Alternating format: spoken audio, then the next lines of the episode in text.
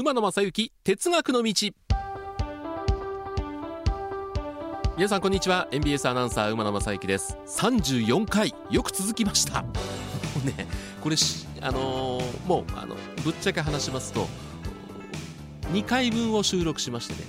2週間空けてまた次なんですけどももう収録終わったらすぐ次のこと考えてるというぐらい、えー、ネタにもちょっと逼迫してきましたんで皆さんこんなネタで喋ってもらえますかとかいう情報がありましたらですねぜひあのツイッターの方あるいはメールの方にですね、えー、ご連絡いただけたらいいなというふうに思っておりますんでお願いいたしますね、えー、先に言っておきますね、えー、ツイッターはアットマーク馬鉄 1179MBS アットマーク UMATETU1179MBS そしてメールは馬鉄アットマーク MBS1179.com umatetu.mbs1179.com お手紙の方は郵便番号530-8304 MBS ラジオ馬野正幸哲学の道。こちらまでですね。こんなネタでやってください。という話をして、えー、情報希望を送っていただけたらありがたいなと思います。あの毎回毎回いろんなネタでお話して、えー、皆さんからの反応があるのが非常に嬉しいんですが先日鉄道の空港アクセスいうお話をしました、えー、神奈川県のこれも常連さんですね。明石さんからメールをいただきましたけどもこのね写真がすごいんです。2018年の4月の23日京成の青戸駅で撮った写真なんですけどもこれね左側に京成の特急右側に京浜急行の特急なんですけどもこれね同じ方向に向かって走ってるんですけども共に行き先が成田空港になってるんですね。でよく見ると京浜急行の方には種別アクセス特急って書いてあるんですね。京成の車両はただ特急なんで京浜急行はあのアクセス特急を使ってあのインバ日本医大前とかあっちを取っていくんですね。でもう一つの方は京成の本線を通って、えー、船橋あるいは津田沼八千代台総合参道この辺を通っていくというんでこれ同時に走ってるんですけども経路が違う。当然あの到着時刻もアクセス特急の方が早いというんですが同じ行き先の車両が同じ方向に走っていくという非常にこれねレアな写真を送っていただきました。ありがとうございました。こういうのを撮りたくなりますよね、えー、ダイヤ上これ一緒に通ってるのかあるいはどっちかがちょっと遅れたりして一緒になったのかなんですけども。だってこれねこの写真ねこれ後ろ側を撮ってる最後尾が並んでるんですよ。ってことは本当に同時に走ってないとこの写真は撮れないからやっぱりこれねレアだと思いますよね。それからあの先日ケーブルカーのお話をしたんですけどもこちらはツイッターの方にですね、え、実際に高野山のケーブルカーに乗ってきての写真を送ってくださいました。あの途中ですれ違うところであるかとか私があの頂上の駅の上の方に運転席がありますからっていう話はちゃんとそこも取ってくれて送っていただいてます。ありがとうございました。あのケーブルカーを動かしてる人っていうのは鉄道電車の運転手さんっていうのはほら一番前にいますからすぐ分かるんですけどもこれ乗ってませんので非常に地味な存在なんですよね。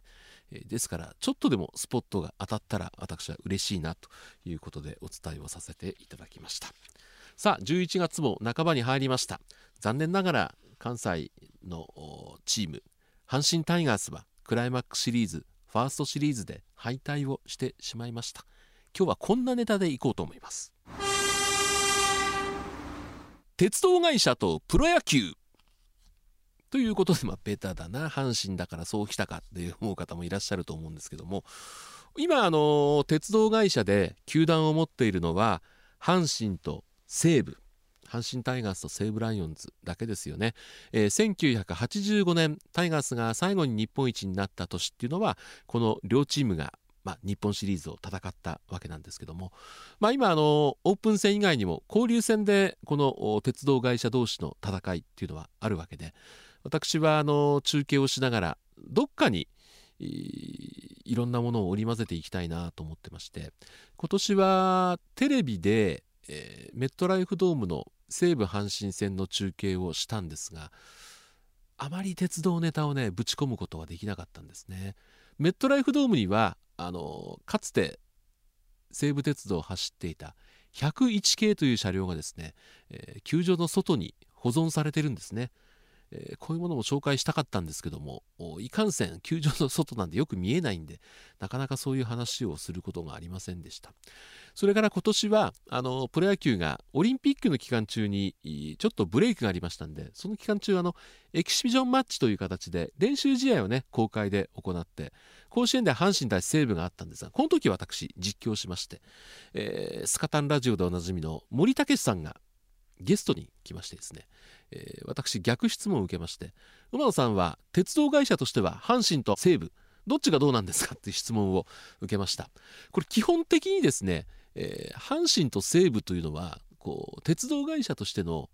役目というか、うん、意味合いがちょっと違ってまして西武というのは、まあ、池袋から西武秩父そして西武新宿から本川越。というのがまあ基本なんですけども、あの、都心からどんどんどんどん郊外に伸びてってという車両ですよね。鉄道会社。阪神というのは大阪から神戸。これ海側に沿って。もともとね阪神ってほら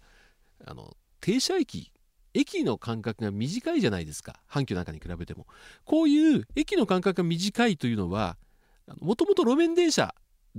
がスタートだったと。いうところも多いんですが阪神もご多分に漏れずそういう鉄道会社ですんで、えー、観光でまあでも神戸に観光に行く人も乗るかもしれませんけども基本的に西武はあの秩父の方への観光を主になってます。でも阪神は都市間を結ぶという鉄道ですから西武にはあのラビューという豪華指定席のある特急列車が走ってます。阪神は特急走ってます。これ普通の特車両を使った特急ですからね。だから特急の感じも全然違いますしだから森さんには、まあ、これ比較の対象にはなりませんという答えをした記憶があるんですけども。時々ね、えー、阪神の路線に近鉄特急が走ったりしてるこれはあくまでも臨時という扱いで定期的なああいう有料の特急っていうのは阪神には走ってませんので今唯一あるプロ野球球団を持つ鉄道会社というのはもう根本的にこうカラーが違うなというところなんですけども。まあもうこの番組を聞いている皆さんはよくご存知だと思いますけどもかつては近鉄阪急南海東急西鉄そして国鉄ですよね、えー、こういったところが球団を持っていました。一番最近消滅したのは近鉄ですね。2004年まで近鉄球団がありまして、えー、そして、えー、オリックスと、まあ、合併という形でなくなったんですけどももともとはの日清球場という近鉄沿線じゃないところを本拠地にしてました。これはあのなんでかっていうと藤井寺って住宅地にありますんであのいろんな公害の問題とか騒音ですねとかありましたんでなかなかナイター照明の設備がつけられなかったということでしばらくデイゲームは藤井寺ナイター日清みたいな形だったんですけどもその問題も解決して、えー、ナイター照明がついて藤井寺っていうことで若い頃はよくですからあの阿部の橋から藤井寺まで乗りましたね純金乗って行きました。えーまあ、大体鉄道会社が球団を持つというのは沿線に球場を作って運賃収入をという形ですよね。例えば阪急。阪急はあの1988年、えー、昭和63年、えー、当時のオリエントリース今のオリックスに球団を譲渡して消滅したわけですけどもまあ沿線の西宮北口に西宮球場西宮スタジアムというのがありましていい球場でしたねあそこもね。あの使ってない時はバンクを出してきて競輪場になったというね球場でしたけどもね。あのー、西宮これ僕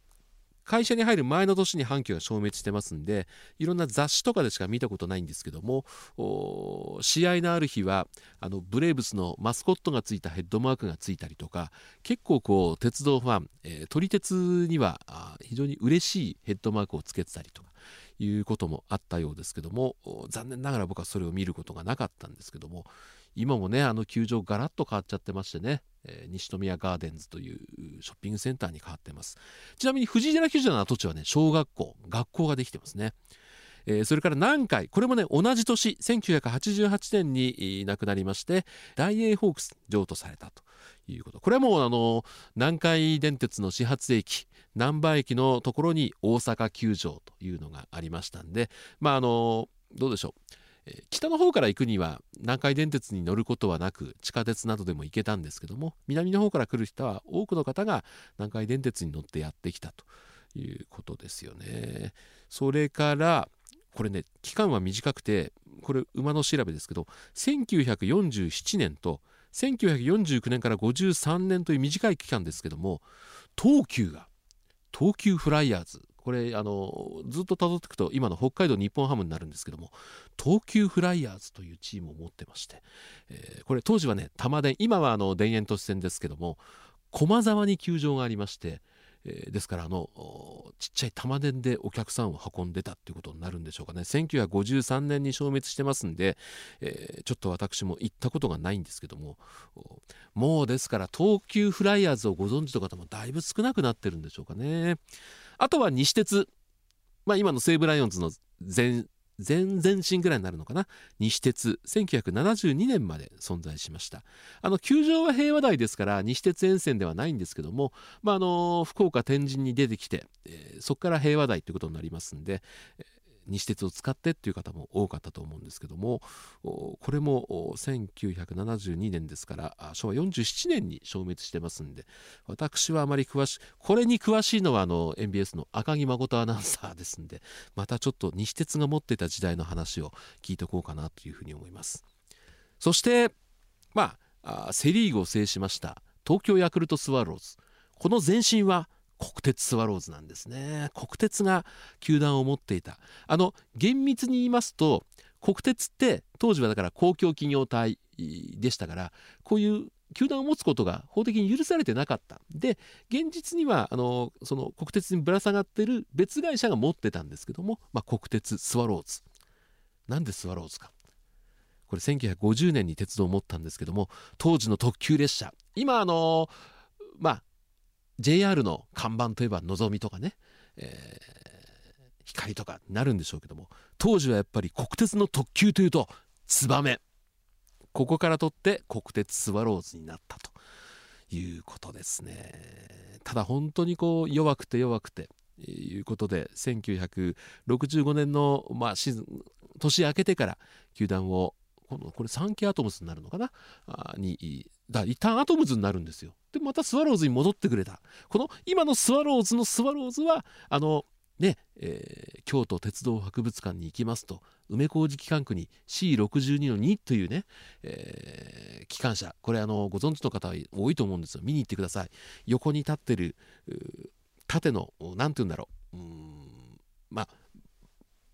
言ったら分かります。ツバメのマークがついてるんです。ねこれが国鉄スワローズ。今の東京ヤクルトスワローズの原点なんだ。実はその原点は今関西にあるということでもうでも今後、まあ、これだけレジャーも多様化してきて鉄道会社が球団を持つってことはこれ以上多く増えないのかな、まあ、阪神西武ともに手放す可能性は会社の規模から言うと東部あたりが持ってても面白いのかなと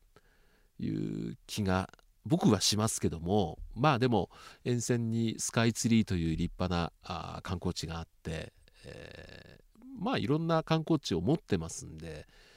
今更っていう。で結局西武ライオンズが今埼玉西武ライオンズ所沢に球団も球場がありますんで、えー、東武鉄道はかなりの地域埼玉県走ってますんで今更埼玉に球団はいらないのかなとなるとあと栃木とか群馬になりますんでそうするとちょっと郊外すぎるのかなということですよね。名鉄。これもドラゴンズがありますんで名鉄が持つことはまずないのかなと。よっぽど中日新聞が手放さない限りはないのかなというふうに思いますけどもね。あとはやっぱり球団を各地方に持っていこうということで言えばね富山地方鉄道とかあそうですね。広島カープも広島電鉄が持つこともないでしょうしうんこれ以上鉄道会社が球団を持つということは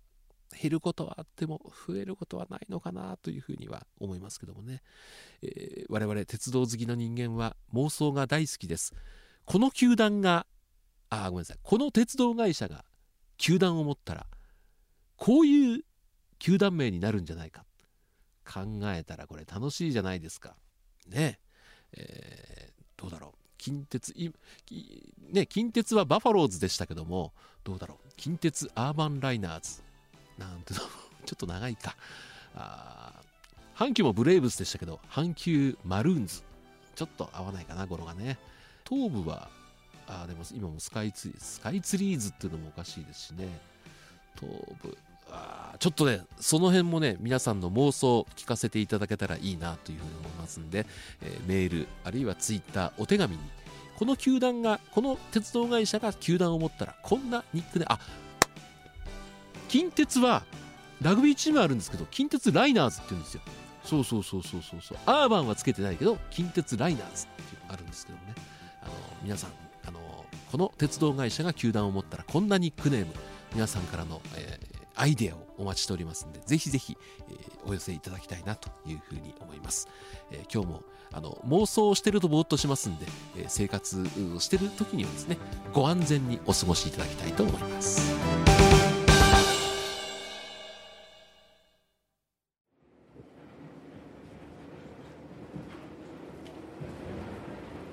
皆様本日は馬鉄にご乗車いただきまして誠にありがとうございます。次は終点茶屋町茶屋町でございます。どなた様もお忘れ物なきようにご準備お願いいたします。馬鉄またのご乗車お待ちしております。